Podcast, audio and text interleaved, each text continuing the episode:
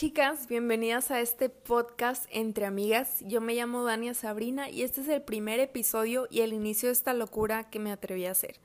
Antes que nada quiero pedirles una disculpa si de repente hablo como locutora. La verdad es que nunca he hecho esto antes y quiero ser clara y que se escuche bien, pero bueno, espero mejorar con el tiempo. Y antes de comenzar con el tema, quiero contarte un poquito del por qué empecé con esto. Desde hace unos días he sentido muy fuerte la necesidad de expresarme y no me refiero a expresarme hablando solamente, sino mostrar de formas artísticas, originales y nuevas todo lo que hay dentro de mi corazón, lo que Dios me ha hablado, lo que he aprendido, etc. En fin, decidí comenzar este podcast porque creo que es una manera muy práctica, tanto para ustedes como para mí, de compartir mensajes que edifiquen la vida de otras personas. Y digo práctica porque yo puedo estar sin la necesidad de arreglarme, de tener un set, de grabar con la luz perfecta y todo eso, o sea, si lo hiciera como un video.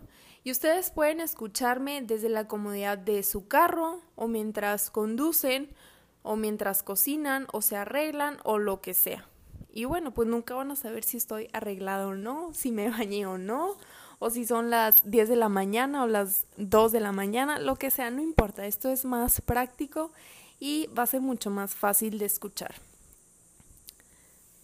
El propósito de esto es crear un espacio de confianza y comunidad en donde se hablen temas de todo tipo, desde relaciones, amistades, trabajo, organización, iglesia, fe, identidad. Bueno, la verdad es que de todo. Me gustaría que ustedes me propongan algunos y espero que, podamos aquí hablar de manera sincera y real y que todo lo que se diga se pueda poner en práctica.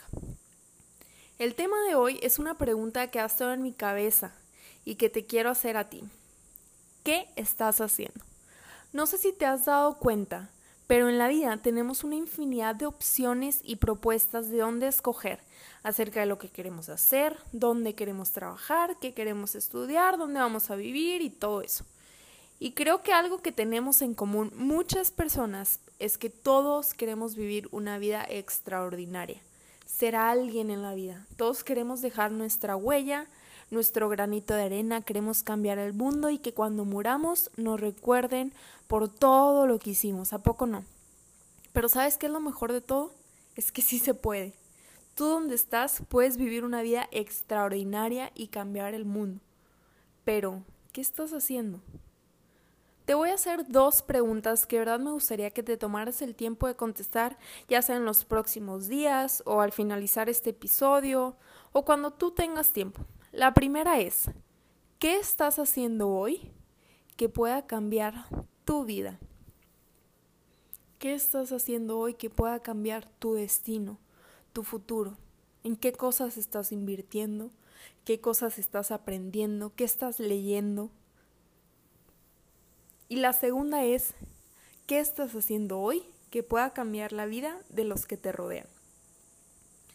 Así como ya como hay una infinidad de opciones de dónde escoger qué hacer, también puede haber un montón de miedos e inseguridades encadenándote a tu zona segura.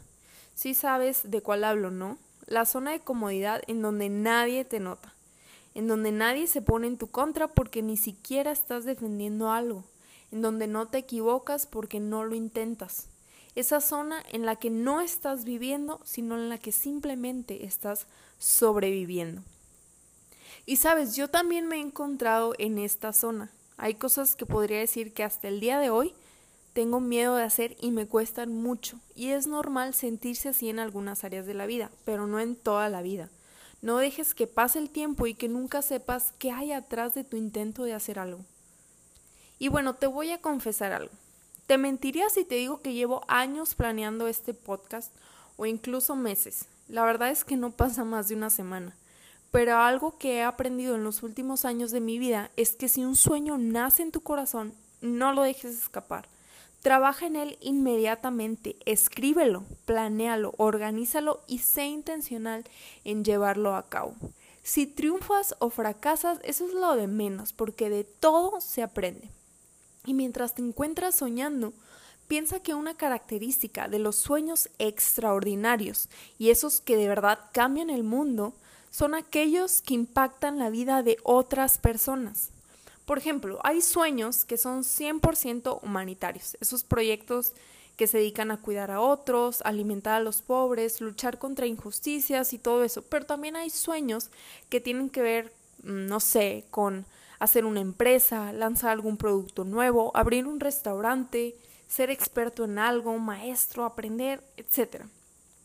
En esos sueños también puedes encontrar formas increíbles de bendecir a otras personas.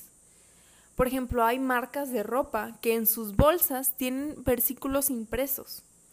Hay cafés, restaurantes y locales que en su decoración tienen versículos. Hay artistas que donan grandes cantidades de dinero a personas de bajos recursos. Y también hay actores y actrices que aprovechan su plataforma para compartir de Dios. A veces bendecimos a las personas con dinero, a veces con el tiempo, a veces es con palabras y otras con oración. Sea cual sea tu sueño, siempre existe una manera de bendecir a otros. Tal vez me estás escuchando y dices, wow, para empezar, creo que yo no tengo ningún sueño. Bueno, yo también he estado ahí, pero la buena noticia es que Dios nos ha creado todos con talentos y pasiones, y muchas veces los sueños están relacionados con estos. Si pones atención a aquello que te motiva, que te inspira, que te llena, puedes hacerlo crecer y puedes mejorar con el tiempo, pero si al contrario lo ignoras, puede incluso desaparecer es tu decisión. En realidad la Biblia no te dice, tienes que hacer esto, tienes que dedicarte a esto, tienes que trabajar en esto. No, no te dice algo específico, pero sí nos dice Colosenses 3:23. Trabajen de buena gana en todo lo que hagan, como si fuera para el Señor y no para la gente. Recuerden que el Señor los recompensará con una herencia y que el amo a quien sirven es Cristo. Hay otros pasajes que dicen todo lo que hagan, ya sea que coman o que beban o que hagan lo que sea, háganlo como si fuera para Dios.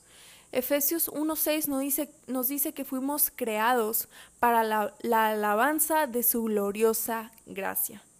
Entonces, ya sea que escojas ser bailarina, ser empresaria, eh, tener estudio de fotografía o predicar en la iglesia, lo que escojas, hazlo para Dios y para la gloria, para la alabanza de su gloria, perdón. Y bueno, por último quiero dejarte cinco características de un sueño que viene de parte de Dios. La primera es que este sueño debe ser conforme a su palabra, o sea que no la contradice. La segunda característica es que debe ser un sueño conforme el carácter de Dios, un sueño que sea santo, que sea justo, que esté lleno de amor, que esté lleno de gracia, todas esas características que vemos de Dios en la Biblia, que tu sueño tenga esas características. La tercera característica es que debe ser un sueño que da fruto. Y Gálatas 5:22 nos dice que el fruto del Espíritu es amor, gozo, paz, paciencia, bondad, amabilidad, fidelidad, mansedumbre y dominio propio. Un sueño de Dios nunca te va a dirigir a odiar a alguien, a tener miedo, a perder el control, a mentir, a robar, nada de eso. Los sueños de Dios siempre dan fruto. Eh, la característica número cuatro es que un sueño siempre exalta a Cristo en tu vida. El sueño eh, el sueño debe llevarte a confiar más en Cristo, a enamorarte más de Él y que otros lo vean. Y esto se relaciona con la última característica, la cinco, que, que es que tu sueño debe mejorar tu relación con Dios y no alejarte. ¿A qué me refiero con esto? A que, a que tu sueño no te robe todo el tiempo y toda la atención. De repente llega gente que dice, ya no tengo tiempo de ir a la iglesia, no tengo tiempo de, de orar ni de leer la Biblia porque me la paso trabajando en esto, en aquello. Y ahí te das cuenta que, que eso en lo que están invirtiendo sus vidas están alejándolos de Dios. Y Dios no quiere eso para nosotros. Y bueno, ya llegamos al final de este podcast. Espero que esta plática entre amigas te ponga a pensar y analizar en lo que estás invirtiendo tu tiempo, tu esfuerzo y tu energía el día de hoy. Estoy segura de que Dios quiere que vivamos una vida al máximo, así que no la desperdicies. Y si te gustó, compártelo con una amiga y síguenos en redes sociales. Estamos en Instagram como arroba entreamigas.pod. Hasta la próxima.